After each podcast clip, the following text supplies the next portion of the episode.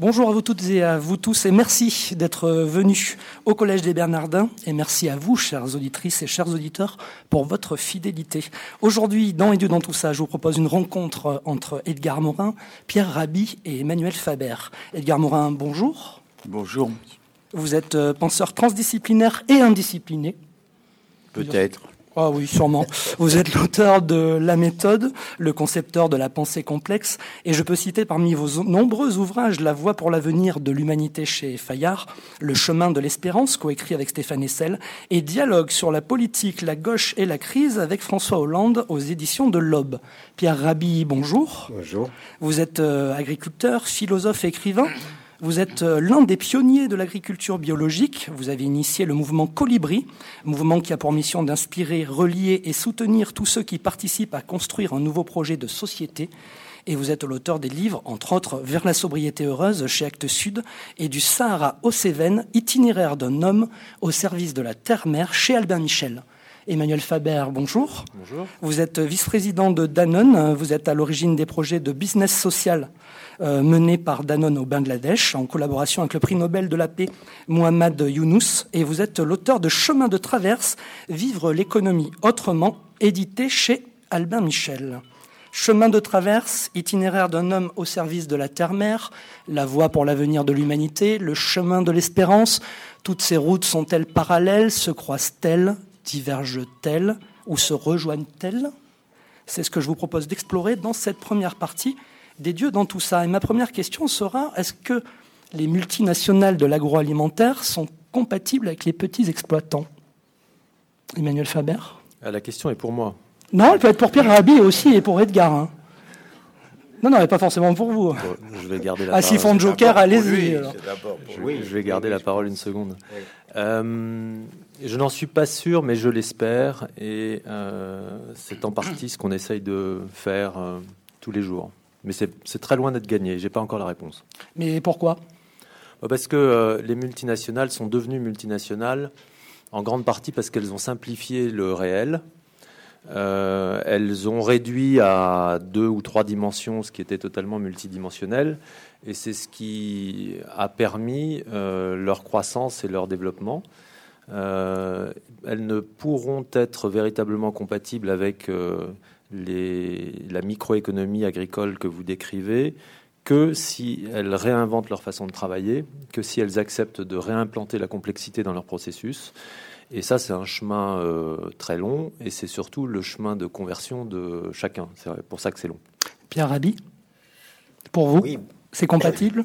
C'est difficile, comme le disait Emmanuel Faber? Oui, si on, donc Emmanuel a un peu atténué les choses, parce que je dois dire que euh, structurellement, la grande distribution me paraît euh, euh, imposer, si vous voulez, une sorte de, monopole. Et je vois très objectivement dans, dans les cités où je vis, dans, enfin surtout dans les cités où je vis, c'est-à-dire la disparition du petit commerce, du petit, artisanat, enfin de tout ce qui est structure conviviale dans laquelle je suis né finalement. Mais ça vous paraît quand même compatible à terme? Ou ça vous paraît toujours incompatible finalement? Non, moi je pense que c'est à repenser parce qu'il faut, il faut aussi répartir en quelque sorte euh, les activités de façon à, ce que le maximum d'acteurs de l'économie soient acteurs de l'économie et non pas, euh, et non pas seulement le monopole. Edgar Morin. Oui, il y a un double problème.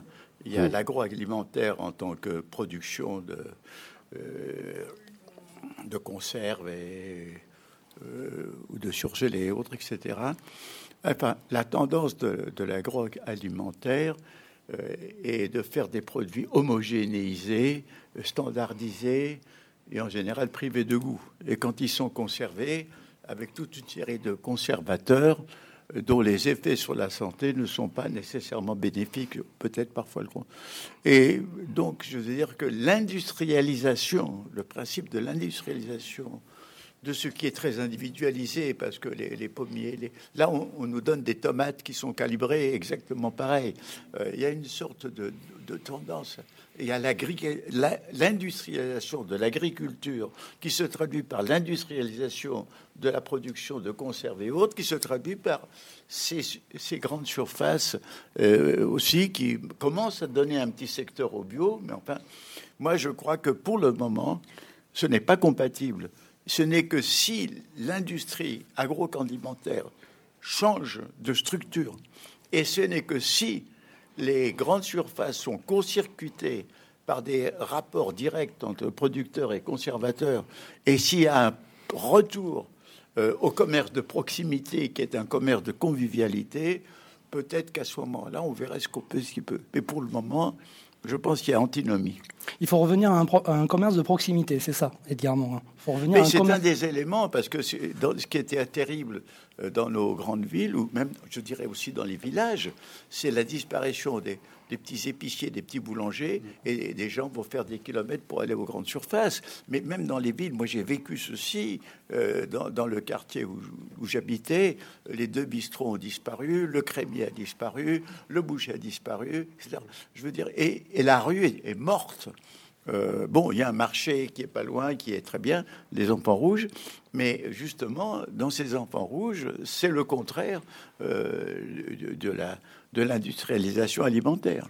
Emmanuel Faber, oui. pour revenir au petit commerce. Oui, enfin, euh, le sujet, c'est qu'on on parle souvent de, de crémière, de beurre et d'argent du beurre dans, dans l'industrie. Et je pense qu'on ne peut pas euh, les avoir toutes les trois en même temps.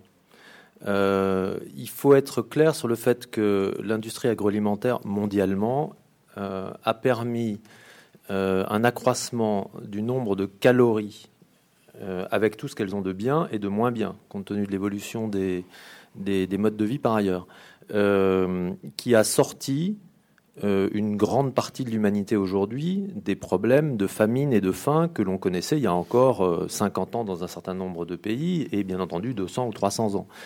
Ce que je, je, je pense qu'il faut être lucide là-dessus, il n'y avait pas un âge d'or, il n'y avait pas avant, la paysannerie au XVIIe siècle en France, c'était la misère. Euh, le salaire des ouvriers agricoles euh, à cette époque-là était identique en termes de revenus à ceux de l'Antiquité et de la Haute-Égypte.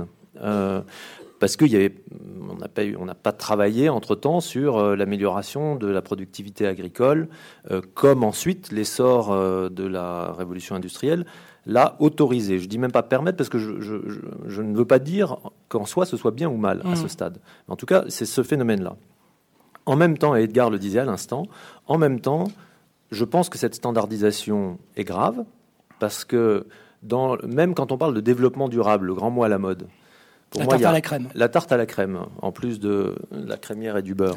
Euh, la tarte à la crème, on oublie un aspect essentiel, c'est l'aspect culturel. C'est-à-dire que ce qui est gommé systématiquement dans les notions de développement durable, on parle euh, bien entendu de nature et d'environnement, on parle parfois de développement social et encore pas toujours, mais on ne parle jamais de culture. Or, l'alimentation, c'est pas juste l'ingrédient, c'est tout son processus. C'est la convivialité dont euh, on parlait à l'instant. Enfin, c'est tout un tas de choses qui ont été profondément transformées par les processus industriels, euh, dans une direction dont je pense qu'à terme, elle est une impasse. Moi, je n'ai pas de difficulté à le dire. Je pense qu'elle est une impasse.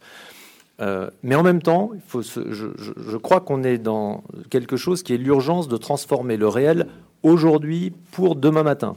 Parce que, là encore, on a perdu beaucoup dans cette euh, quantité additionnelle de calories et de protéines de variété mhm. Euh, de variétés alimentaires. Euh, on mesure très bien, par exemple, en Inde aujourd'hui, que la révolution agricole euh, qui a répandu le riz absolument partout en Inde, en, produisant en même temps la fin de la culture de tout un tas de céréales locales et traditionnelles, le ragi par exemple au sud de l'Inde, on sait que le riz contient des dizaines de fois moins de fer, de vitamines, de calcium que le ragui. Donc on a appauvri nutritionnellement euh, tout en permettant de nourrir au sens quantitatif du terme plus de gens. Euh, tout l'enjeu, c'est comment arriver à passer à un modèle où, sur le plan de la quantité, il y a sûrement des choses à réguler, et sur le plan de la qualité, il est essentiel de revenir à autre chose. Mais c'est une véritable révolution, il n'y a aucun doute. Euh, Pierre Rabhi, l'agrobiologie euh, peut être une solution par rapport à ce que dit euh, Emmanuel Fader. On me considère comme l'un des pionniers, si vous voulez, de l'agriculture biologique, qui consiste finalement à revenir à la logique de la vie elle-même, c'est-à-dire on ne peut pas produire et détruire. Mm. On ne peut pas produire, mettre des engrais qui détruisent, ensuite des pesticides de synthèse qui détruisent l'environnement, polluent les eaux, euh, et finalement, euh, bientôt, la nourriture, euh, au lieu de, est devenue tellement, en quelque sorte, contaminée, hein, c'est une réalité, qu'en se mettant à table, il faudra souhaiter bonne chance plutôt que bon appétit, si vous voulez. Bon, donc il y a à repenser les choses, non pas simplement sur les symptômes ou ce qui découle des les actions que nous engageons et, qui découlent d'une logique. C'est la logique tout entière qui est à remettre en question. Et si on ne remet pas en question la, logique qui a instauré en fait et qui a fait que nous nous comportons de cette façon-là, je pense qu'on continuera toujours à voilà. Même l'agriculture biologique, dans mes conférences, je dis vous pouvez manger bio, recycler votre eau, vous chauffer à l'énergie solaire et exploiter votre prochain. C'est mmh. pas incompatible. Mmh, Donc le problème n'est pas de dire bio, pas bio, etc. Le problème de dire c'est aujourd'hui quelle humanité nous voulons, quel avenir nous voulons, sur quelles valeurs nous voulons construire le vivre ensemble et planétaire, parce qu'il y a, je constate toujours que la problématique est ramenée à l'Occident. Et les gens qui, qui, meurent de faim, ben, finalement, ils sont un peu subsidiaires, c'est-à-dire qu'ils sont un peu en marge de, la situation. Aujourd'hui, nous devons envisager, si vous voulez, un avenir commun, mondial, mettre en mondial, mmh. mettre en perspective quelque chose qui va construire finalement une humanité apaisée et une humanité apaisée et respectueuse des fondements de, de, la vie qui, qui, lui permet de vivre. Edgar Morin, quelle, quelle solution alors? Quel modèle L'économie plurielle, par exemple, vous en parlez dans La Voix euh, Vous savez, dans La Voix, ce pas des solutions, ce sont des voies. Des voies de, de salut pour éviter des désastres et des catastrophes. Je ne sors pas des solutions de ma poche, mais je veux revenir un peu sur ce qui a été dit. C'est-à-dire que, bon, tout d'abord sur l'alimentation. Bon, il est vrai que ce qu'on appelle la révolution verte des années 50 a permis quantitativement d'accroître la production de riz, de céréales, etc. Mais qu'elle s'est poursuivie justement par une désertification euh, produite par la monoculture, par l'agriculture industrialisée, et en plus par les énormes pollutions et dégâts produits par l'élevage industrialisé. Dégâts d'abord sur les animaux eux-mêmes mmh. traités d'une façon immonde. Bon. Donc c'est tout un processus. Il faut changer. Bien entendu, c'est un problème de civilisation, c'est-à-dire c'est une civilisation industrielle, mais qui applique l'industrie à des secteurs où justement elle devient perverse. Bien entendu, il y a des aspects positifs, mais les aspects négatifs sont aujourd'hui de plus en plus importants. Alors, c'est vrai que, eh bien, prenez par exemple, aujourd'hui, on peut penser que l'agrobiologie, non seulement peut résoudre, peut traiter les problèmes de la faim et de la nourriture dans le monde, ça c'est Rabi l'a montré, et d'autres, mais on peut penser qu'elle va ressusciter une vie dans les campagnes qui sont complètement désertifiées. Elle va créer une nouvelle catégorie de paysans qui aussi bien connaissent les techniques modernes, mais qui savent aussi la valeur des recettes et des techniques ancestrales. C'est parce que pour aller vers l'avenir, il faut parfois faire un petit détour par le passé, sans s'enfoncer dans le passé, mais prendre ce qu'il y a d'important. Il y a, alors, c'est vrai, il y a une logique. Il y a la, il il y a la logique d'abord du profit qui domine et qui règne. Mais il y a aussi la logique de la spécialisation qui fait que chacun est enfermé dans son secteur et devient incapable de voir le problème global. Il y a en somme tout un système de pensée du reste que nous commençons à apprendre à l'école qui nous amène à séparer les choses et ne pas voir les liens qu'il y a entre elles. Et alors c'est ça qui est une des causes du désastre, c'est-à-dire que notre culture, notre produit notre, nos connaissances qui ne sont pas liées, dans le fond, produisent une nouvelle ignorance. On connaît des tas de choses en détail et on ignore l'ensemble. Et d'autre part, il y a une compartimentation, pas seulement des savoirs, mais des gens. On, on vit, parce que l'industrialisation, c'est aussi une bureaucratisation généralisée. La bureaucratisation, chacun dans son secteur s'occupe de son petit secteur et cesse de voir l'ensemble. Il y a eu une inhumanité dans les rapports humains. Il y a la destruction de la convivialité qui nous est indispensable. Tout ça, c'est cette logique qui entraîne des conséquences multiples. C'est pour ça qu'il faut penser autrement. Il faut penser la complexité humaine, la complexité sociale, et il faut penser à l'avenir humain. Est-ce que l'un des problèmes euh, n'est pas le, capital, euh, le, capitalisme financier euh, qui est finalement peut-être en train de mettre à mort les peuples et les civilisations? Pardon, en tant que praticien du, capitalisme financier, c'est ce que vous dites? Oui, bah oui. Danone est une entreprise cotée en bourse, possédée par 300 000 actionnaires. Hum comme euh, toutes les entreprises ou la plupart des grandes entreprises cotées en bourse. Euh, donc c'est une tension que nous vivons euh, tous les jours. Et je pense qu'on peut se dire deux choses, à mon avis, de ce point de vue-là. Le premier, la première, c'est que le mot même de capitalisme a euh, fait de ce qui devait être un moyen, c'est-à-dire le capital, un objectif. Un objectif, oui. L'argent pour l'argent. Euh, voilà, c'est à partir du moment où les moyens commencent à se prendre pour des objectifs, euh, hum. ça l'histoire s'arrête malheureusement assez vite. Et ça, c'est juste une réalité. Euh, une réalité qui a fait que euh, la doctrine américaine en particulier euh, s'est développée rapidement à partir du, prix Nobel d'économie de Milton Friedman en 76, selon hein, l'idée selon laquelle, grosso modo, le rôle de l'économie et le rôle des entreprises sur le plan microéconomique, mmh. c'est de maximiser la valeur du patrimoine de leurs actionnaires. Alors qu'une entreprise ne fonctionne que si elle respecte des équilibres, des équilibres qui sont souvent complexes et fragile.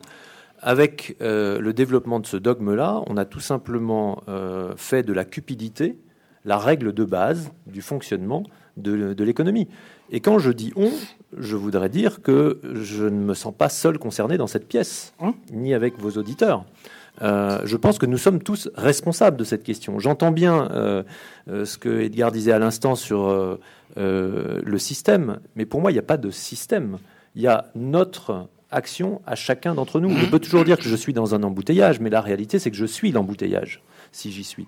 Et, il n'y a que cette prise de conscience-là qui nous permettra d'inventer, à mon avis, un, autre avenir que celui-ci. La deuxième chose que je voudrais dire très rapidement, c'est que, là encore, euh, euh, c'est rappeler cette importance d'arriver à penser l'ensemble. Parce que quand on parle de capitalisme financier, on oublie de dire que euh, les bénéficiaires ultimes de ce capitalisme sont aujourd'hui les épargnants en grande partie euh, des euh, démographies occidentales, c'est-à-dire des gens qui ont beaucoup travaillé pendant les Trente Glorieuses, sont proches de la retraite ou à la retraite aujourd'hui, et que les taux de rendement qui sont exigés par les marchés financiers sur l'économie physique qui, leur est sous-jacente ne bénéficient ultimement qu'aux épargnants, qui sont les retraités d'aujourd'hui et de demain de ces nations. Et donc on peut se poser la question de savoir comment l'économie se partage et comment la valeur qui est créée se partage entre les générations. Ça, c'est à mon avis une vraie question à se poser, hein, euh, euh, plutôt que de se dire de façon euh, un peu trop simpliste, à mon avis, qu'il y a un capitalisme financier et que c'est la base du problème. Le problème, c'est comment les générations en conscience, acceptent de partager ce dont il y a besoin demain pour vivre tous ensemble. Pierre Rabhi, est-ce que... Oui, pardon. Oui. J'avais une question, mais allez-y, je vous en prie. Écoutez, je suis toujours, euh, si vous voulez, un peu l'enquiquineur de service. Mais allez-y, allez-y, Pierre. Parce que je pense que nous sommes euh, de plus en plus, si vous voulez, dans les symptômes euh, et, qui, sont produits effectivement par le choix que nous avons fait de, de l'existence.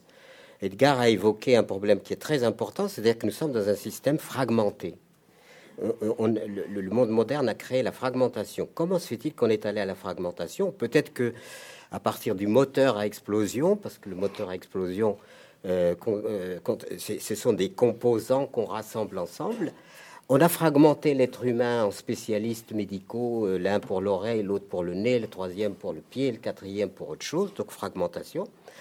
On a un rapport au temps qui est un rapport fragmenté où nous, avons, sommes harcelés par des montres qui n'arrêtent pas de nous dire que nous avons perdu du temps, il faut en gagner, il faut etc. Donc, d'où frénésie généralisée du système destiné à quoi? Au produit national brut. Je regrette, je ne suis pas né pour, pour le produit national brut. Je suis né pour autre chose.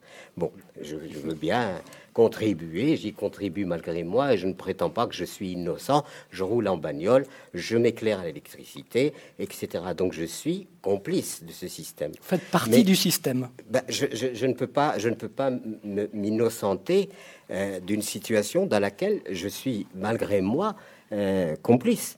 Euh, de l'autre côté, bah, les multinationales, bah, si vous voulez, si on se plaint contre les multinationales, on les nourrit chaque jour. Moi, le premier. Euh, je donne bien mon argent à Shell ou je qui, à Total, je ne sais pas à qui je le donne d'ailleurs. quand je fais mon plein de voitures, je donne. Donc il y a nécessité finalement de se demander mais qu'est-ce que c'est que vivre? Le sens de la vie. Le sens de la vie. Est-ce que est-ce qu'il y a une vie après la mort? J'en sais rien. Mais je suis en train de me demander si est-ce qu'il existe une vie avant la mort. Hmm.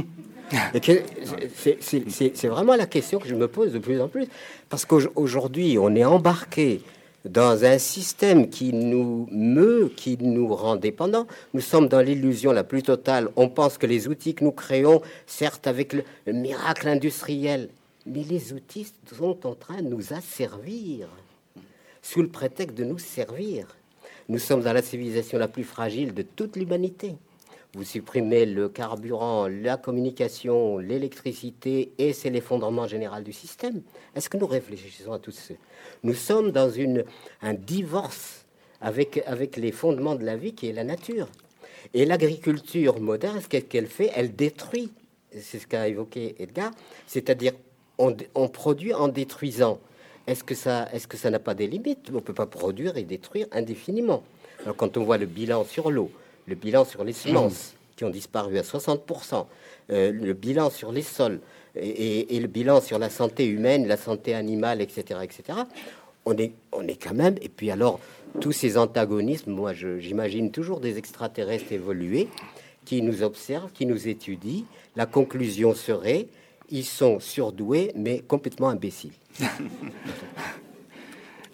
Donc à partir de ce moment-là, si vous voulez, la question qui se pose aujourd'hui, quel sens voulons-nous donner à la vie Quel vivre ensemble? Parce que si on ne met pas en route un projet d'une humanité reliée, conviviale, paisible, ça ne sert à rien. Un objectif, comme disait Emmanuel bah Faber. parce qu'on maintient, si vous voulez, l'antagonisme comme règle du jeu. Qu'est-ce que la mondialisation? Qu'est-ce que je te vends? Qu'est-ce que je mm. t'achète? Etc. Mais il y en a marre. Je veux dire, on n'est pas que dans ce que, je, ce que je te vends, ce que je t'achète. Aujourd'hui, il faut euh, retrouver une sérénité, retrouver quelque chose de paisible qui nous permette de construire un vivre ensemble enfin agréable à vivre. Quitter la mondialisation pour, une pour l'humanité, en fait. En fait, euh, la première chose, euh, j'ai beaucoup travaillé dans, dans, les pays du tiers-monde pour proposer l'agroécologie qui fonctionne bien. Maintenant, alors après nous être égosillés à dire mais c'est comme ça qu'il faut faire. Maintenant les grandes institutions, tout d'un coup c'est un, un, comment dire, euh, ils s'emballent là-dessus alors qu'on le dit depuis 40 ans, si vous voulez. Bon, alors ce qui fait que on est, on est aujourd'hui dans, dans, dans, quand même une euh, repenser notre rapport à la vie, notre rapport à la terre, la terre qui nous nourrit, nous, nous l'empoisonnons, et nous nous empoisonnons nous-mêmes avec les etc. Donc il y a nécessité aujourd'hui euh, vraiment de poser la question euh, qu'est-ce que qu'est-ce que finalement vivre? Qu'est-ce que vivre? Edgar Morin. Oui, c'est la question clé. D'ailleurs, ça me fait penser à une phrase de Rita Levi Montalcini, cette euh, scientiste prix Nobel italienne, qui dit Donnez de la vie à vos jours plutôt que des jours à votre vie.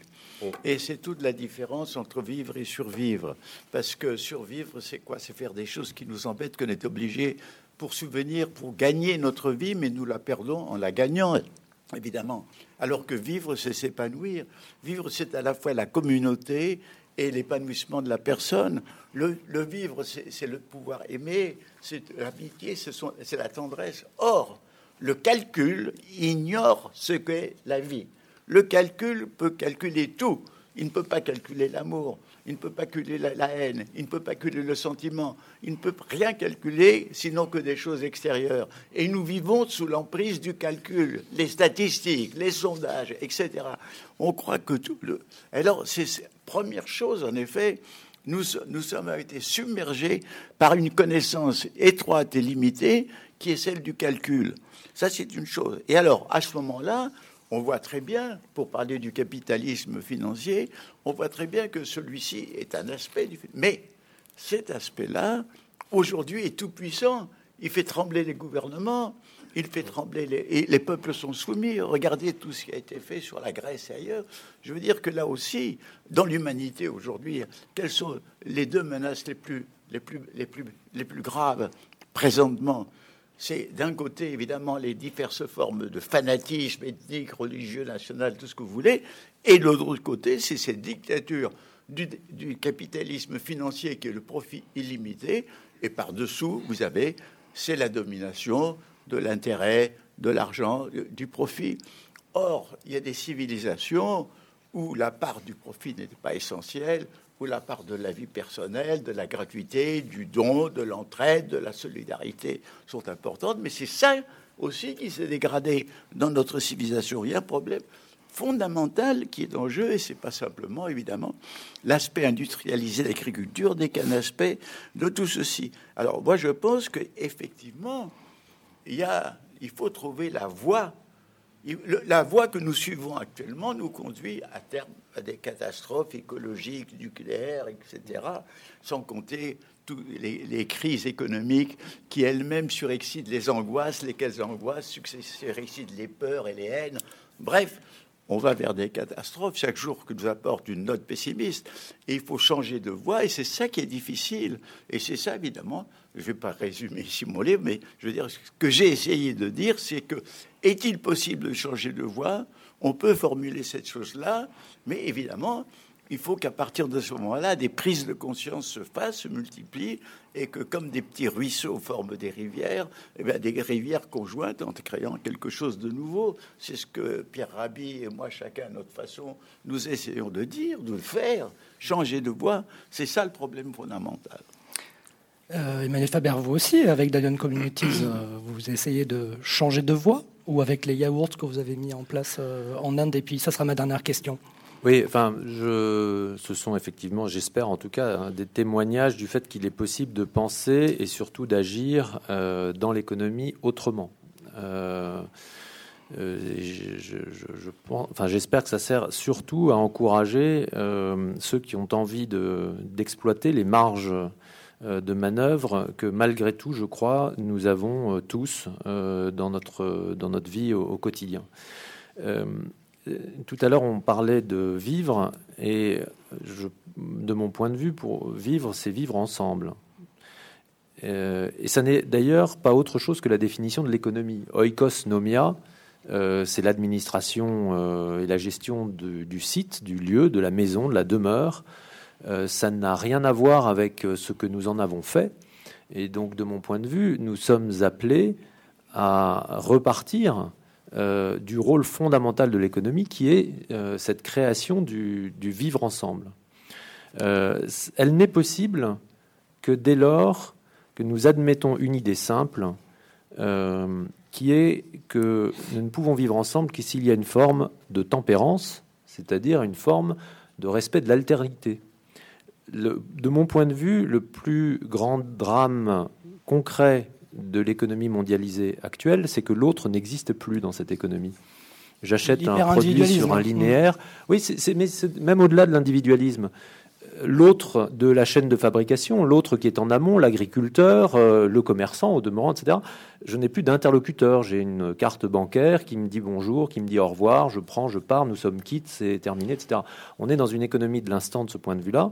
Euh, et, fondamentalement, il est évident qu'elle n'incite pas à la tempérance. C'est-à-dire que je n'ai pas en face de moi ce que Lévinas appelait le visage, qui se dresse nu et qui dit tu ne tueras point. Euh, je, ne deviens pas humain si je ne reconnais pas d'abord l'humanité euh, et, la tienne. ce face-à-face n'existe plus dans l'économie. Il n'existe pas sur les marchés financiers.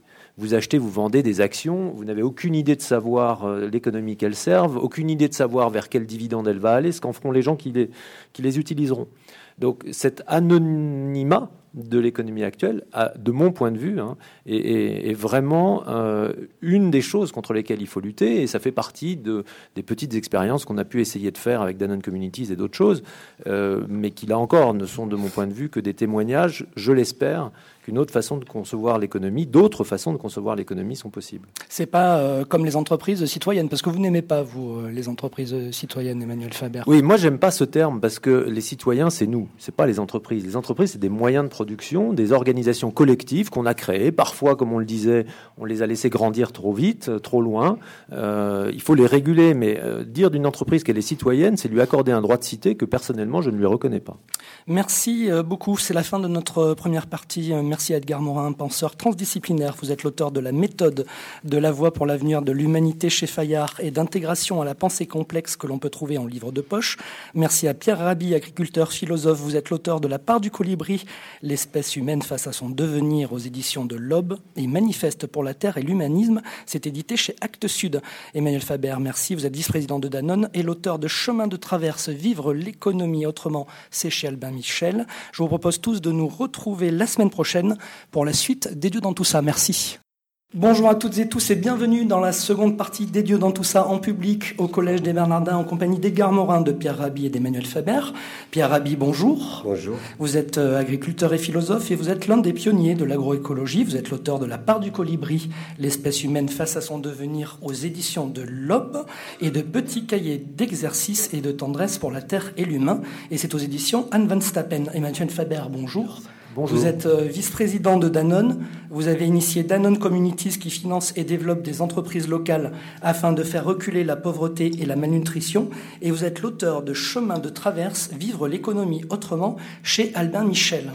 Edgar Morin, bonjour. Vous êtes directeur de recherche émérite au CNRS, le Centre national de la recherche scientifique. Vous avez écrit de nombreux ouvrages comme La méthode, La pensée complexe, La trinité humaine ou encore La voie pour l'avenir de l'humanité. Et c'est édité euh, chez Fayard. Pour vous, Edgar Morin, le problème de l'être humain, c'est sans doute, vous le dites, hein, je vous cite, sa capacité si sous-développée de comprendre autrui, sa capacité à aimer. Oui, alors on peut penser que dans les sociétés euh, anciennes, euh, l'impossibilité ou la difficulté, l'incompréhension de l'autre venait qu'on était, chacun était enfermé dans sa culture, voire dans sa famille spirituelle ou matérielle, et l'autre, l'étranger, c'était un être bizarre, un être dangereux, c'était bon. Et l'autre pouvait devenir facilement, évidemment, l'ennemi. Et quand il y avait sa conception de l'ennemi, c'est quelqu'un qui est haïssable, qui est monstrueux, etc. Or, beaucoup de préjugés de ce type-là se sont euh, effrités, n'ont pas disparu, mais, on retrouve une nouvelle incompréhension, ou plutôt qui a peut-être toujours existé, mais qui était cachée. On se rend compte que dans les familles, il y a des incompréhensions entre époux. Il y a des incompréhensions entre enfants et parents et vice-versa, que dans le travail, dans les bureaux, et je dirais surtout à l'université, il y a des incompréhensions entre chers collègues. Bref, je pense que nous sommes livrés à beaucoup d'incompréhensions. Et donc, la nouvelle source d'incompréhension, ce n'est pas le préjugé qui soit raciste, qui soit nationaliste, qui soit religieux, qui existe toujours il s'ajoute une nouvelle source d'incompréhension qui tient à l'égocentrisme, qui fait qu'à la volonté de tout, tout se justifier et de reporter tout le mal sur autrui, de ne pas voir ses propres carences et de considérer autrui finalement euh, comme quel... Il y a une phrase du philosophe Hegel qui est exemplaire parce qu'il dit quand j'appelle criminel quelqu'un qui a commis un crime dans sa vie, j'élimine tous les autres aspects de sa personnalité euh, qui peuvent être tout à fait positifs pour le voir. Et du reste, nous, alors nous-mêmes, quand nous sommes au cinéma, nous sommes beaucoup plus compréhensifs que dans la vie quotidienne. Nous voyons des, des, vagabonds comme Charlot et nous les aimons, alors que le vagabond que nous voyons en sortant du cinéma, on ne le regarde même pas. Nous voyons le parrain, nous voyons des criminels qui sont des criminels, qui ne sont pas que criminels, qui sont des humains. Or, nous oublions de restituer à autrui son humanité, ce que pourtant les œuvres littéraires, cinématographiques euh, nous donnent. Et je crois qu'une éducation à la compréhension humaine qui manque totalement, qui devrait être faite dès les petites classes, continue au secondaire et l'université, est fondamentale. D'autant plus que les multiples barrières et fragmentations dont on, a parlé lors d'une émission précédente. Euh, la semaine dernière. la semaine dernière. Euh, font, font que ajoute alors et aussi on peut dire que l'indifférence l'indifférence nous nous rend incapables de comprendre la souffrance et donc le grand problème je crois c'est de voir en l'autre à la fois quelqu'un comme soi c'est-à-dire capable de sentiments, capable d'amour, capable. Et en même temps, de le voir autre que soi, c'est-à-dire avec sa singularité, sa personnalité, sa culture. Reconnaître ceci, l'humanité, c'est tout autre est à la fois comme soi et différent de soi. Si vous sentez ça, vous êtes déjà sur le chemin de la compréhension. Mais donc, je le répète, la grande chose, une des choses très importantes, d'ailleurs, quand on veut faire une culture de la paix, euh, mon ami Federico Mayor a voulu, quand il était directeur de l'UNESCO, enseigner un enseignement pour la paix ne peut pas être fait sur la paix. Tout le monde sait que la paix, c'est mieux que la guerre. Tout le monde le sait. Mais dès qu'il y a la guerre, les gens se ruent contre l'ennemi, haïssable. C'est la haine qui permet effectivement de vouloir égorger autrui et ou le torturer. Donc je pense qu'il faut éduquer à la compréhension et essayer chacun de s'auto-éduquer à la compréhension des autres. Pierre Rabhi, vous, vous parlez d'un manque d'intelligence collective. Vous rejoignez aussi, euh, derrière ce que vient de dire Edgar Morin, un manque d'intelligence collective et un manque d'amour de l'autre, finalement. Ben, c'est une... Est-ce que vous parlez d'un manque d'intelligence, vous? Oui. Ben, c'est-à-dire qu'il y a une confusion. Hein. On confond toujours nos aptitudes avec l'intelligence. Nous avons beaucoup d'aptitudes, c'est ce que je disais tout à l'heure, et peu d'intelligence. Parce que si nous étions véritablement intelligents, la planète serait merveilleuse. Seulement, on confond euh, les, miracles technologiques que nous pouvons faire, etc., par rapport à l'intelligence.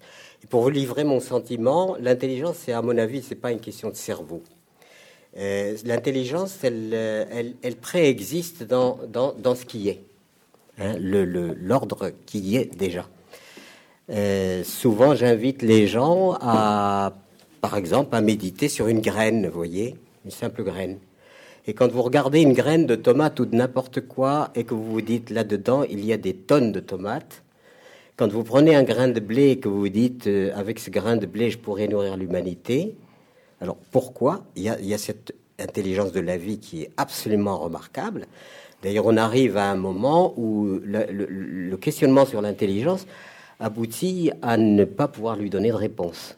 Et c'est là où je rejoins Socrate qui dit Je sais que je ne sais pas, ou mm. quelque chose de, cette formule. Voilà la fulgurance d'une véritable intelligence. C'est-à-dire, reconnaître qu'on ne sait pas, c'est de l'intelligence. Mais à mon avis, l'intelligence, elle, préexiste à l'humain.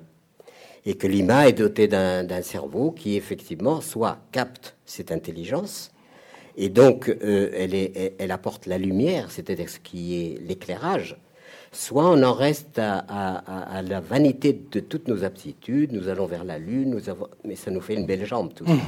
Je veux dire, on a, où, est l'intelligence dans tout ça? Donc, ce qui veut dire que le questionnement sur l'intelligence ne se mesure pas à, ce que nous, à, l'acquis que nous avons acquis. On peut parfaitement, les gens qui ont une bonne mémoire, qui ont etc., peuvent acquérir beaucoup. Mais est-ce que c'est pour autant de l'intelligence? Voilà. Donc, c'est une grande question qu'il faut se poser. Et pour moi, euh, j'ai une vie un peu un peu chamboulée, mais euh, chamboulée, mais enfin un choix quand même. Euh, je rejoins un peu ce qu'on disait tout à l'heure. très souvent, le rapport entre la beauté de la vie et la non beauté de la vie, c'est-à-dire souvent, je raconte une anecdote. Chez moi, on, on, veut chauffer au bois, et donc il y a beaucoup de travail. Alors je demande à un ami de venir m'aider à couper le bois pour me chauffer, pour nous chauffer. Et bah, je lui dis, je suis tout seul. Et il dit, moi aussi, je suis tout seul. Alors, nous, nous coupons le bois. Et en fin de journée, euh, nous sommes récompensés par un magnifique coucher de soleil, absolument splendide. Et il se trouve que sur ce coucher de soleil se découpait un arbre, vous voyez, c'était l'hiver, donc il avait, il avait toute cette parole silencieuse qui est là et qui nous émerveille de voir ces couleurs magnifiques, etc. Et puis je suis comme ça en extase devant cet arbre. Et puis mon ami est en train de ranger les outils et je le, il, s'approche de moi, je le prends par la main, je n'ose pas rompre le, le, silence, je le prends par la main et je lui dis Regarde Il me dit Il y a au moins dix stères. Vous savez ce que c'est que les stères? et, ça a été très significatif du, fait qu'aujourd'hui, on a évacué la beauté de la vie. On est dans la laideur. Autour de chez moi, il y a des maisons, c'est des, caisses à habiter, euh, immondes, autour d'un village magnifique de pierre. Il est enlaidi par tout ça. Donc aujourd'hui, il y a un déficit tout de même de ce qui nourrit l'âme et l'esprit parce que le pratico-pratique, les rentabilités, le, produit national brut, etc., nous ont tellement détournés de, de, de, notre nature profonde qui doit se nourrir à la fois, bien sûr, de, la matière, il faut bien se nourrir, mais qui doit se nourrir aussi de la beauté du monde. Est-ce que finalement la solution euh, pour mieux vivre ensemble, ou la voie, pour reprendre ce que vous disiez euh, Edgar Morin, est-ce que la voix n'avait pas été donnée finalement euh, par un homme il y a 2000 ans qui a dit aimez-vous les uns les autres et qu'on s'est empressé de clouer sur une croix? Je crois que la voix suppose le sentiment de, de l'amour, de la vie, de l'humanité, le, sentiment de fraternité. et je pense que effectivement, euh, s'il n'y a pas un, élan, s'il n'y a pas un sentiment de solidarité avec les autres et plus largement, bien que cela semble abstrait avec l'humanité, euh, effectivement, rien ne peut être fait. Mais ce que je crois qui est important, c'est que nous sommes dans cette époque planétaire, dite de mondialisation, où tous les êtres humains vivent en fond un destin commun. Ils ont les mêmes problèmes, les mêmes menaces euh, nucléaire, écologique, politique, économique, etc. Et donc, avoir une communauté de destin, c'est avoir, on ne peut, on ne peut, de à donner le sentiment de fraternité humaine. Mais je pense que la fraternité ne suffit pas. Je dirais que de même que quand on voit les magnifiques révoltes qui ont eu lieu au printemps arabe, ça ne suffit pas. Il faut aussi une pensée. Il faut une pensée, une pensée capable de voir les problèmes d'aujourd'hui, les périls d'aujourd'hui, d'avoir la perspective de l'histoire humaine et capable de faire des paris, parce qu'on ne peut faire que des paris, on ne peut jamais décider de l'avenir. Donc, si vous voulez, euh, les messages d'amour qui sont donnés dans l'Évangile, euh, les messages de compassion qui sont aussi donnés par le bouddhisme, euh, l'idée aussi de, miséricorde qui se trouve dans la prière musulmane, puisqu'on parle d'Allah, le, miséricordieux, le clément et le En fait, toutes ces idées de clémence, miséricorde, compassion, fraternité, ensemble sont nécessaires, mais il faut aussi une intelligence, une pensée. Emmanuel Faber, il nous manque une dimension euh, spirituelle euh, aujourd'hui dans nos sociétés, dans nos entreprises? Bah, je pense que si elle nous manque dans nos sociétés, elle nous manque forcément dans les entreprises, parce que je ne crois pas qu'il y ait d'un côté la vie économique, et puis ensuite, une fois qu'on a posé son bleu de travail ou son costard, on passe à la vie réelle. En tout cas, si c'est le cas, il faut arrêter tout de suite. Donc, euh, si la gratuité et la spiritualité ont une place dans la vie, alors elles ont, de mon point de vue, forcément une place euh, dans la vie économique, mm. et donc d'une façon ou d'une autre, euh, dans la vie de chacun, y compris les gens qui vivent en entreprise. je pense que ce qui, me venait en écoutant Edgar Morin tout à l'heure sur cette condamnation euh, que rappelait Hegel du criminel qu'on appelle criminel. Euh, ce qui me venait, c'est cette phrase que je, que je trouve extraordinaire euh, du Rumi, poète soufi, qui dit Par-delà le bien et le mal, il y a un champ, là je te retrouverai. je dis ça parce que je, pense que les condamnations, euh, les étiquettes que nous mettons, les jugements que nous portons sont euh, en grande partie liés euh, à nos peurs. Et je pense que l'économie que nous construisons tous les jours, je, personnellement, je continue à refuser l'idée qu'il y ait un système. C'est nous qui l'avons bâti. Et c'est nous qui le tolérons, y compris en utilisant des micros et de l'électricité ce soir.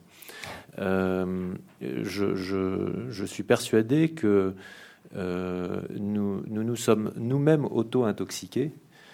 Euh, cette société dans laquelle nous vivons nous projette à l'extérieur en nous faisant croire que c'est là que nous trouverons le bonheur. C'est un leurre, ça personnellement, par je, le matérialisme. Je, suis persuadé que je ne peux rejoindre le vivre ensemble que si je commence à accepter de vivre ensemble avec moi-même, c'est-à-dire à, m'asseoir sur mon derrière et à me demander ce que ça veut dire que de vivre, euh, quel sens ça a, euh, qu'est-ce que je fais ici et pourquoi. Hein. Alors, est-ce que ça, ça s'appelle la spiritualité? Je ne sais pas, j'imagine que chacun euh, pourra appeler ça comme il veut, mais euh, de mon point de vue, cette dimension, elle est absolument euh, essentielle parce que je pense qu'elle est le seul moyen de qu'il y ait en chacun d'entre nous une forme de croissance, non pas au sens du PNB du terme, mmh. mais au sens de l'humain et du spirituel lui-même. Edgar Morin, si vous voulez réagir, parce qu'on va vous, on va vous libérer, si vous voulez réagir avant que je vous libère. Eh bien, oui, euh, je suis tout à fait euh, d'accord. Il est évident que ce mot de spiritualité, on tente à le réduire à ces formes euh, religieuses, notamment dans les grandes religions révélées, et, que évidemment les moines, comme ceux qui ont fondé ce lieu où nous sommes, ce sont des, euh, des exemples de spiritualité où il y a une spiritualité religieuse, mais ça veut dire quoi? Ça veut dire aussi que la spiritualité, c'est d'avoir une vie intérieure, une vie de méditation, une vie de réflexion, c'est de soigner la part intérieure. Et là aussi, nous arrivons à un mal de civilisation, c'est-à-dire on a tout sacrifié pour les choses extérieures et on n'a rien, on n'a plus rien pour l'intérieur de soi. Et c'est pourquoi que l'on fait appel aux psychanalystes, aux yogistes, au bouddhisme zen, aux psychopathes, euh, comment on appelle ça, aux psy, de différents psychologues, psychiatres. Hein. Nous sentons que nous sommes en mal-être, nous sommes en mal-vivre. Et c'est ça aussi qui est un manque de quelque chose d'intérieur qui ne peut pas être défini par des mots, je crois, comme ça, on ne peut pas. Mais c'est ce qui se passe à l'intérieur. Vous savez, l'esprit et l'âme, personne ne peut les localiser. C'est pour ça que les scientistes disent que ça n'existe pas, évidemment. Mais justement, c'est cette chose indéfinissable, innommable, mais que nous sentons vivre en nous et qui a des besoins, qui a des besoins. Et je pense aussi que la spiritualité est une forme qui ne peut pas être séparée de l'amour. Dernière question pour vous, Edgar Morin, parce que vous allez, Edgar parce que vous allez nous quitter. Pour vous, Dieu est un point d'interrogation, puisque l'émission, je le rappelle, s'appelle Et Dieu dans tout ça. Pour vous, Dieu est un point d'interrogation? Pour moi, euh, je dirais que c'est pas un point d'interrogation, c'est une notion qui est tellement, je dirais, euh, anthropomorphe, c'est-à-dire que même dans la Bible, où on ne doit pas nommer Dieu ni le représenter, mais Dieu a des colères, des sentiments, etc. Et même, disons, quand vous voyez les Molochs, les dieux animaux, c'est toujours une forme biologique. Pour moi, il y a quelque chose que j'appelle mystère, parce que je ne peux pas la nommer, parce que je la sens présente en tout. Pas seulement le mystère de l'univers dans lequel je vis, le mystère de son origine, de sa fin, mais le mérigène de la vie quotidienne, de voir un papillon, cette capacité, justement, moi je m'émerveille parce que je trouve tout mystérieux, c'est-à-dire comportant le mot, vous savez, le mot mystère a deux sens, c'est l'énigme, et puis c'est quelque chose de presque sacré. Et je pense là aussi que euh, nous avons, il y a un émerveillement que, que, nous devons avoir devant la vie, devant les choses, devant la nature. Mais, et c'est cet émerveillement qui, lui, nous permet d'avoir la force aussi de nous révolter. Je ne comprends pas la révolte s'il n'y a pas l'émerveillement, mais je ne comprends pas l'émerveillement s'il n'y a pas la révolte. Et vous savez, par rapport aux religions révélées, moi, je ne peux pas donner un nom à ce que vous nommez Dieu. Je ne peux même pas imaginer qu'il a une forme qui nous ressemble d'une certaine façon. Je sais qui a une créativité, notamment dans la vie, je sais que cette incompréhension, je pense, si vous voulez, je pense que tout ceci nous montre, comme Pascal l'avait bien dit, les limites de la raison. Bon, moi je pense qu'on ne doit pas se passer de la raison. On a besoin de rationnel partout. Mais être rationnel, c'est aussi comprendre rationnellement les limites de l'esprit humain. L'esprit humain est limité. Il y a dès qu'il arrive à un problème profond, il se heurte à des contradictions. Et je pense que ce que vous appelez Dieu, moi, que je le vois à l'intérieur du monde, à l'extérieur, je, suis plus comme Spinoza, qui disait que Dieu était dans la nature. C'était bon, peu importe. Mais je crois, si vous voulez, qu'il y a une réalité qui dépasse les capacités de notre esprit et de notre raison, qui nous a fait et qui m'étonne à chaque instant de ma vie. Merci beaucoup Edgar Morin, je, vous libère et puis on va continuer euh, quelques minutes avec euh, Pierre Rabhi et Emmanuel Faber. Merci euh, Edgar Morin. Merci à vous.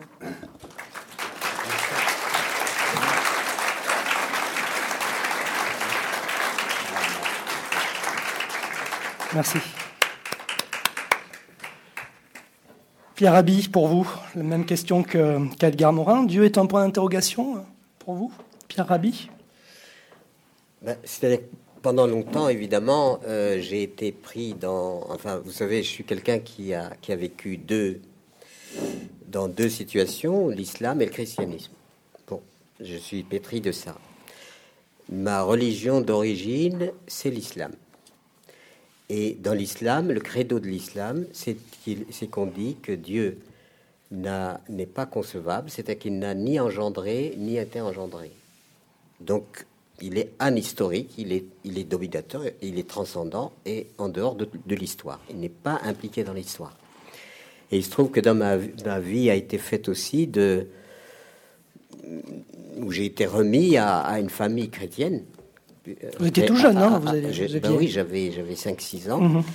Et pour être éduqué, et je faisais une alternance entre ma famille traditionnelle et la modernité, la famille moderne qui, qui était venue s'installer chez nous parce qu'il y avait du charbon à exploiter, un ingénieur, une institutrice.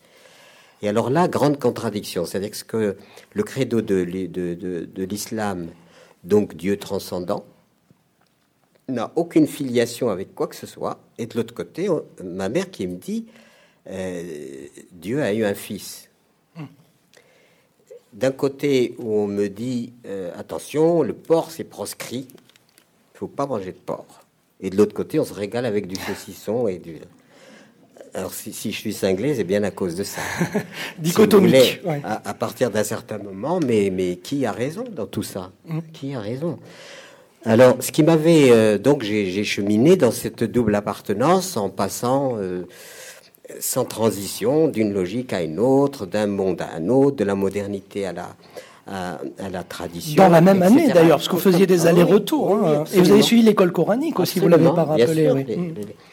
Et donc, quand vous avez démarré la vie avec, euh, avec euh, une humanité qui n'arrive pas à accorder ses violons, euh, donc vous avez évidemment une, certaine difficulté. Alors par contre, la lecture de l'Évangile m'a amené immédiatement à quelque chose qui a qui m'a énormément touché. Et encore aujourd'hui, je reste dans la perspective christique, hmm. mais mais dans dans, dans l'aspect transcendant de l'aspect christique. christique. Parce qu'en fait, même le christianisme tel qu'il a été organisé, a engendré quand même des conflits énormes, protestants, catholiques, enfin, bon, au nom du même Dieu, on s'entrégorge, on s'entre-détruit, etc. Ce qui fait que ça pose quand même une problématique qui n'est pas du tout, du tout en rapport avec, euh, la, euh, la, posture christique. À un moment, vous le savez, il y a une anecdote, euh, le, pays était occupé par les Romains, vous savez, la, la Palestine, enfin ce qu'on appelait à l'époque la Palestine, occupé par les Romains, mécréants, euh, polythéistes, qui était l'horreur par rapport au monothéisme prôné par, euh, le, judaïsme, etc. Donc il y avait des contradictions absolument énormes. Et, dans l'imaginaire, si vous voulez, on attendait un Christ plutôt, euh, on attendait un, quelqu'un qui allait délivrer le pays de ses mécréants et par la, grâce de Dieu et la puissance de Dieu les mettre dehors. Et on s'en réfère à Jésus, mm. qui dit aimez même vos ennemis. Et on s'est retrouvé avec un post Pilate, le pauvre, le dossier, ben, il n'avait rien, à, il avait rien à reprocher à cet homme, sauf que les autres lui ont dit attention, c'est un, agitateur, il va, quand il a été, il a déçu, on, l'a traité d'agitateur avec lequel il fallait régler, régler des comptes. Et le fameux je m'en lave les mains de Ponce Pilate, c'était de dire bon, bon, euh, les, les, on disait si jamais tu ne le condamnes pas, on en référera à César et tu vas avoir des problèmes. Bon, donc à partir de ce moment-là, lui, il a voulu le pauvre se dédouaner de tout et, il a quand même euh, fait exécuter, mais en s'en lavant les mains en disant moi je ne reconnais pas, euh, je reconnais cet homme-là comme un innocent. Alors voilà, donc c'est ces choses-là. Alors, euh, étant passé par différentes, différentes structures religieuses, si Mais vous, avez demandé le baptême, hein, il faut vous avez demandé le baptême, hein, vous aviez 16 ans, je crois. Hein. C'est-à-dire que dans mon itinéraire, à un certain moment, ma conviction que, que, le, que le, ma conviction absolue sur le message magnifique du Christ m'a amené finalement à, euh, à demander le baptême, mais ça m'a installé dans ces situations extrêmement difficile puisque je ne pouvais pas retourner dans le monde musulman qui était le mien. Mmh. On m'aurait dit le traître qui a changé, etc. etc. Une conversion. Une conversion mmh. absolument impensable, je veux dire mmh. impensable. Et, après, donc, euh, j'ai vu aussi combien, quand on veut cerner quelque chose qui est de l'ordre de, la transcendance, on crée une cacophonie. C'est-à-dire qu'en fait, euh, euh, c'est Maître Eckhart qui disait arrêtez de parler de Dieu, tout ce que vous dites de Dieu est mensonge. Il avait raison. Parce qu'en fait, on a recours à notre imaginaire et chacun euh, fabrique le Dieu de son imaginaire, sauf que ce Dieu de son imaginaire n'est pas compatible avec le Dieu de l'imaginaire de l'autre. D'où aujourd'hui, eh ben, les religions qui, qui auraient dû apaiser le monde sont la source des conflits les plus épouvantables et des extrêmes les plus épouvantables. Donc, ce qui veut dire que nous avons à, en fait à arrêter tout ce bavardage euh, sur Dieu, euh, sur toutes ces choses-là. C'est finalement, finalement simplement, ça révèle notre angoisse euh, d'une quête d'une réponse impossible. Et la réponse étant impossible, je crois que le mieux, c'est le silence. Ben voilà. Alors en radio, c'est absolument pas possible, donc je vais reposer à Emmanuel Faber euh, la question pour vous. Euh, Dieu est un point d'interrogation. Oui, le silence à la radio, ça doit être pesant au bout d'un moment. On va le couper, on va le couper. Euh, je trouve que c'est une question très compliquée, pour moi en tout cas. De même qu'on disait tout à l'heure, euh, on rappelait Hegel et qui, euh, euh, qui lui-même évoquait cette question d'appeler un homme criminel. moi, on m'appelle souvent chrétien. Et la question pour moi, c'est est-ce que je réfute cette appellation?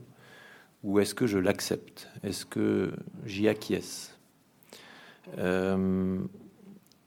J'ai eu la chance, je considère vraiment que c'est une chance incroyable, de toucher intérieurement le divin quand j'avais euh, une dizaine d'années, dans un petit épisode que je raconte d'ailleurs au démarrage de mon bouquin. Chemin de traverse. Voilà. Euh, euh, sur les pentes de la montagne. Et je peux dire que chaque fois que j'y retourne, et j'y retourne aussi souvent que possible, je me rapproche de cette expérience, qui est une expérience qui est bien au-delà de tous les mots, euh, qui m'a saisi au plus profond de moi-même, m'a envahi complètement. Euh, et, j'avais 10 ans et j'ai poussé un immense cri. Euh, complètement incontrôlé et qui reliait le plus petit au plus grand, l'espace, le, temps, enfin une espèce de sensation de plénitude dont je ne peux pas dire autre chose que j'ai vécu, j'ai touché le divin ce jour-là. Euh, ça vous a jamais quitté? Ça ne m'a. J'ai une mémoire cellulaire de cet instant-là. Hum. C'est-à-dire que j'ai pas une mémoire intellectuelle. J'ai même eu un parcours de foi dans lequel, à plusieurs reprises, euh, j'ai tout envoyé promener. Euh, avec ma raison, avec ma révolte, avec en face de l'injustice, en face de la souffrance, en face de la séparation, en face de la mort, en face de tout un tas de choses qui sont des mystères qui en restent complètement pour moi. Mais cette expérience-là, euh, personne aujourd'hui n'a pu me l'enlever. Aucun épisode de ma vie n'a pu enlever le souvenir vivant de ça.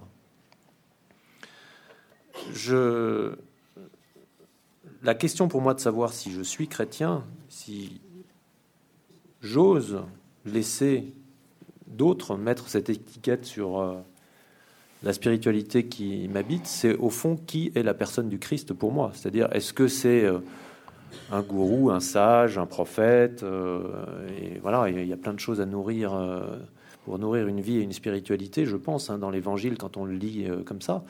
Ou est-ce que je vais et jusqu'où est-ce que je vais dans ce que prétend le Christ lorsqu'il dit je suis le chemin, la vérité et la vie? Euh, Il a des paroles qui sont définitives là-dessus. Euh, jusqu'où est-ce que je crois ça pour pouvoir prétendre que je suis chrétien? Euh, Et ça, franchement, c'est pas facile tous les jours. Hein. Et, je, pense que c'est un chemin sur lequel je, suis loin d'avoir fini d'avancer. En même temps, pour moi, la foi ne peut pas être autre chose que cette, euh, brûlure euh, intérieure, cette tension, ce questionnement, une espèce de béance à laquelle euh, je suis convié intérieurement. je pense qu'elle fait partie du chemin. Et parmi tous les épisodes que je connaisse de la Bible, et je suis très loin de les connaître tous, celui qui, moi, m'habite le plus, c'est euh, cet épisode qui est d'ailleurs rappelé par euh, Éloi Leclerc dans son livre qui s'appelle Le peuple de Dieu dans la nuit, qui est l'épisode où le peuple juif est prisonnier euh, de Nabucodonosor à Babylone. Il se rassemble autour des feux le soir après les travaux dans les champs en chantant les psaumes d'Israël et dans l'attente d'un messager qui viendra annoncer la délivrance. Et puis en fait, le messager arrive à minuit et au lieu d'annoncer la délivrance, il annonce la destruction de Jérusalem. Il n'existe plus pierre sur pierre, euh, le temple est rasé, même l'arche sacrée. Et ce moment qui est ce moment euh, de la plus extrême indigence pour le, pour le peuple euh, d'Israël est en fait le moment par lequel, d'une façon ou d'une autre, il est convoqué au choix de la foi. La foi la plus absurde, la plus improbable et en même temps la chance la plus grande de passer de l'idolâtrie euh, à euh, l'espoir, l'espérance euh, complètement insensée en quelque chose qui n'aura plus de place, qui ne sera plus dans un temple, qui ne sera plus dans une arche, qui n'aura plus de forme, comme le disait tout à l'heure Edgar Morin. Et c'est ce que répète ensuite le Christ à la Samaritaine en disant bientôt les vrais adorateurs m'adoreront en esprit. Hein, euh, voilà. Donc c'est moi c'est ça qui me tient en, éveil intérieur dans ce chemin de foi compliqué, c'est de me dire que c'est par ces dédales-là, ces labyrinthes, ces, profondeurs abyssales que sans doute peut-être un jour euh, je renaîtrai à ce que je suis appelé à devenir. Est-ce qu'on n'aurait pas inventé euh, Dieu pour donner du sens à cette vie qui finalement n'en a pas? Pierre Rabhi ou Emmanuel Faber Est-ce qu'on n'a pas inventé Dieu pour vous pour donner du sens à une vie qui finalement il faut, bof? Il faut être très objectif, il faut reconnaître que nous sommes une espèce trouillarde. Mmh. Nous avons peur. Peur de tout, c'est ça que vous voulez dire, ou peur de la, mort? La peur est fondement, puisque nous sommes l'espèce qui sait qu'elle va finir, qu'elle va mourir. Vous imaginez ce que ça veut dire, ça? De savoir qu'on va mourir, oui, j'imagine bien, oui. C'est énorme, absolument énorme. Euh, moi, je vois mes poules vaquer. Quelquefois, je me dis si je pourrais faire un stage auprès d'elles parce qu'elles sont tranquilles. Voilà. Et je me dis, tiens, elles ont certainement compris quelque chose. Et tous les animaux avec lesquels j'étais, ils avaient finalement peut-être mieux compris les choses parce qu'ils étaient dans une sérénité quotidienne absolument incroyable. Et nous, le tourment, le tourment, qu'est-ce qui va?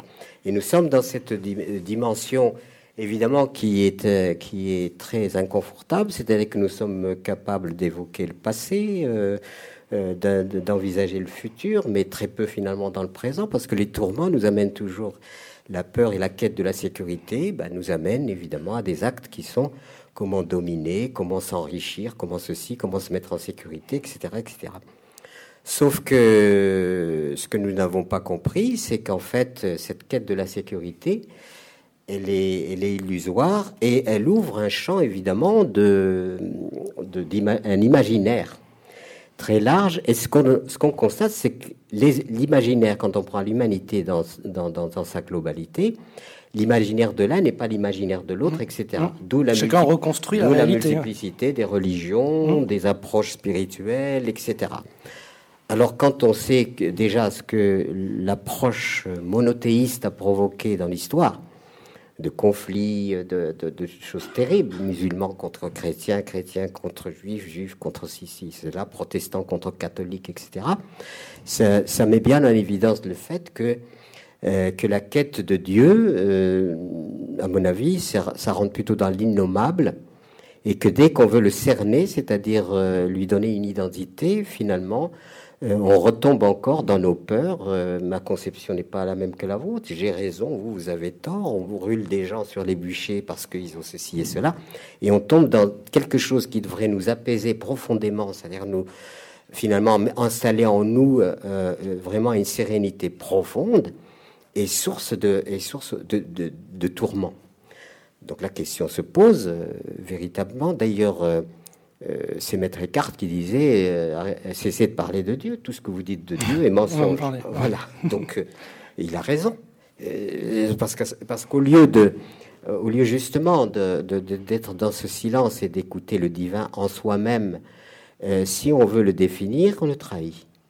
Et parce que parce qu'il est hors de, notre, de la portée d'aucun langage. C'est-à-dire que c'est le, c'est le verbe euh, initial, et ce verbe initial n'est pas euh, abordable par le verbe humain. Et euh, à partir du moment où on cherche à le définir, plus on cherche à le définir, plus on le défigure, plus on en fait des caricatures, et chacun choisit sa propre caricature, d'où source de conflit, etc. etc. Mais pour vous, on l'a imaginé ou on l'a pas imaginé Au fond de Quoi vous? C'est pour vous que je pose la question là. Je parle pas C'est-à-dire Est-ce que pour vous on a imaginé Dieu ou est-ce que pour vous Dieu est une réalité? Pour vous, Pierre Rabhi. C'est-à-dire, je- dès que je donne un nom, ça y est, c'est fini. D'accord. Ça se dissipe. D'accord. Dès qu'on nomme, pour moi, Ah ouais, se compris. dissipe. Par contre, pendant longtemps, j'ai nommé. Mm. Mais aujourd'hui, euh, aujourd'hui, il se trouve que je suis en rapport euh, direct avec les sources de la vie elles-mêmes. La Terre, c'est la source de la vie. La terre-mère. Les, la terre-mère, euh, euh, ce, ce miracle que, qui, qui est permanent et qui fait, que, qui fait que nous sommes nourris par cette terre, que nous sommes abreuvés par, par cette eau, que nous sommes, eh bien, euh, tous ces éléments-là me paraissent euh, issus d'une intention initiale qui est une intention d'amour initiale. D'accord. Le problème, c'est que de la, de la planète, euh, la, la planète, au lieu de la, cette magnifique planète qui est dans une espèce d'immense désert sidéral, si vous voulez, comme une oasis. Je suis né dans les oasis, et moi, pour la planète, c'est c'est une forme d'oasis, puisque tout autour, c'est le désert sidéral. Il y a peut-être des vies quelque part. Et bien, cette magnifique planète qui nous est offerte, et qui est offerte à toutes les félicités, plutôt que de la voir comme une oasis magnifique, on la voit comme un gisement de ressources qu'il faut épuiser jusqu'au dernier poisson pour faire du fric. Et on en redécouvre encore. Voilà. Et, et on, On peut encore épuiser, hein, en plus. On continue à puiser, sauf que c'est limité. Et que et qu'aujourd'hui, le grand souci, c'est de l'histoire, c'est que parallèlement à l'histoire, disons factuelle, c'est-à-dire euh, événementielle, c'est-à-dire celle que l'on voit, euh, que l'on peut dès qu'on ouvre la radio, qu'on regarde la télévision, voir les, les- voir les convulsions du monde et, et- et cette méchanceté généralisée qui est issue de cette peur euh, généralisée dès que dès qu'on cesse de, de- de- on est tout le temps confronté, si, si vous voulez, au renvoi de quelque chose qui est issu euh, de, de, la parole erronée. Et si nous apprenions vraiment à, à, à être dans, dans, le, dans le silence, mais à admirer aussi le, à admirer le miracle permanent, moi, pour moi, le divin est évidence. Le divin est évidence, parce que je ne peux pas imaginer. Je- si, si vous venez chez moi en stage, Je vais venir. je vais vous apprendre Je vais comment, parler avec les poules. je vais vous apprendre comment on cultive. Je dis, ben voilà, vous faites, euh, là, il y a la terre, vous labourez, vous faites, des, vous faites du compost, parce que le compost, c'est le- c'est l'humus qui donne la vie à la terre, il perpétue. Je vais vous apprendre comment planter, etc. Ça va pousser miraculeusement, mais ne me demandez pas pourquoi ça pousse. D'accord. Là, je ne peux, je ne peux plus rien dire. Voilà, j'arrive aux limites de ce que, de ce que la raison peut me permettre de vous transmettre. Et après, c'est le silence. Ben, je sais pas. Quand ça pousse, ça pousse. Mais et c'est là que ça instaure quelque chose où il est où le matérialisme, si vous voulez, a voulu absolument nier toute transcendance, partant évidemment de la rationalité qui serait la seule façon euh, fiable de vérifier le vrai. Voilà. Et à partir de cette rationalité, on a en fait euh, complètement trahi le fait qu'il y a ce qui est à notre portée et ce qui ne l'est pas. J'ai été soigné récemment avec de l'homéopathie à haute dilution, 10 000 cas. prenez une substance, elle est diluée, diluée, diluée, donc elle vous l'amenez à un laboratoire. Aucun laboratoire n'est susceptible de vous dire euh, euh, quel produit il a. Eh bien, je peux vous assurer que ça vous chamboule comme c'est pas possible. C'est-à-dire qu'en fait, on s'aperçoit qu'il y a quelque chose dans le monde du subtil et du subtil, subtil, subtil, inaccessible à notre, n'est pas à notre portée parce que notre pensée, toutes nos spéculations resteront toujours limitées. Et après, encore une fois, je ne peux pas ne pas me dire qu'il y a intelligence. Voilà. Et, à partir du moment où je, où je conçois qu'il y a intelligence, c'est-à-dire que pour moi, le divin, c'est une intelligence diffuse qui, euh, qui est englobante et qu'on ne peut pas enfermer nulle part. Voilà. Emmanuel euh, Faber, si vous voulez ajouter euh, quelque la chose. Même question Non, vous pouvez rebondir tout simplement sur ce qui a été dit. écoutez, non, moi je pense que ce que j'avais à partager tout à l'heure sur, sur le divin, je, je l'ai à peu près dit. Mmh. Je, pense que poser la question de savoir si Dieu a été imaginé euh, pour euh, tromper notre peur euh, ne peut entraîner qu'une réponse qui n'est intellectuellement pas recevable. Mmh. Parce que soit je vous dis oui, je pense qu'effectivement Dieu a été imaginé, et c'est franchement de la paresse intellectuelle. Mmh. c'est s'arrêter même avant d'avoir commencé à réfléchir. Soit je vous dis non, non, je suis, je sais que Dieu existe, Là, il vaut mieux qu'on arrête tout de suite cette émission parce que c'est une très très grande nouvelle. Donc, euh, de, la, de, la, même façon, je, je, pense qu'il y a vraiment euh, des domaines dans lesquels euh, le silence, au sens de la parole, hein, est préférable et que les choses doivent se vivre dans une intériorité qui, à laquelle, enfin, que, le langage ne sait pas saisir en fait. Ma dernière question, euh, quel sens donner à, sa vie? Parce que tous les deux, et puis Edgar Morin aussi, euh, vous avez comme point commun euh, de donner, de vouloir donner sens à votre vie dans vos engagements. Quel sens donner à cette vie alors? Et je terminerai par là, Pierre Rabhi, pour synthétiser un peu tout ce qu'on a dit dans les deux émissions. Bah, moi, j'ai essayé de donner sens à ma vie. Bien sûr, ben, je, on parlait justement de Dieu. Dieu est, est dans tous vos projets indicible, c'est-à-dire mmh. ce sur quoi nous ne pouvons rien dire. On remplit des bibliothèques entières. donc, euh, ce sur quoi on ne peut rien dire. Alors, le, ce qui est une contradiction quand même assez, assez forte. Et, et, puis, euh, sens à la vie, c'est-à-dire qu'à partir du moment, moi, ça relève de choses très banales. J'ai voulu retourner à la terre. La sobriété heureuse? J'ai voulu faire un retour à la terre. J'ai une femme très courageuse à qui je rends un grand hommage de son courage, qui est française et que j'ai rencontrée dans l'entreprise et nous avons fait cette aventure ensemble. Et puis, euh, comme il fallait que j'apprenne l'agriculture, que je ne connaissais rien à l'agriculture, et eh bien, je suis devenu ouvrier agricole. Parce que le crédit agricole avait exigé que j'ai une compétence agricole ben pour me prêter de l'argent, ce qui est pareil tout à fait logique et normal. Donc je suis passé par différentes fermes. Et alors ce qui m'avait sidéré et, choqué, c'est que dans ces fermes, on utilisait des poisons pour, euh, pour la nourriture. On mettait des poisons partout dans la terre. Les plantes malades, euh, euh, de, champignons nuisibles ou de parasites, on allait chercher des, organochlorés, des organophosphorés, des pesticides de toutes sortes, dont certains étaient foudroyants il fallait mettre des masques, etc., pour se protéger de ces, substances qu'on répandait partout. Et à partir de ce moment-là, je me suis dit, il y a une contradiction. Ce n'est quand même pas rendre hommage à la vie que d'empoisonner la vie. Et c'est là où je trouve, j'avoue, que le religieux était, en panne. Hum. On proclame que la création est sacrée, eh ben, les religions devraient être les premiers écolos, ça devrait être les religions. Parce qu'on profane, c'est-à-dire création de Dieu, qu'on laisse profaner sans pratiquement sans réagir comme trouvant une norme. Voilà. Donc à partir de ce moment-là, moi je me suis dit mais si je suis venu pour empoisonner la terre, non, c'est pas ça.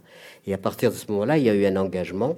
J'ai connu l'agriculture euh, écologique, biologique, euh, biodynamique, etc., etc qui là me paraissait euh, être dans ce qui est juste. Non seulement la terre me nourrit, mais j'en prends soin.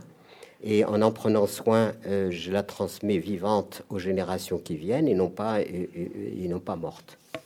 C'est ce qui a fait l'agroécologiste acharné dans lequel je suis. Et pour moi, c'est un acte sacré que d'apprendre. Chaque fois que j'apprends à un paysan à respecter la vie de sa terre, à la nourrir, et à, être dans une espèce de gratitude à l'égard de cette terre, j'en fais un petit prêtre.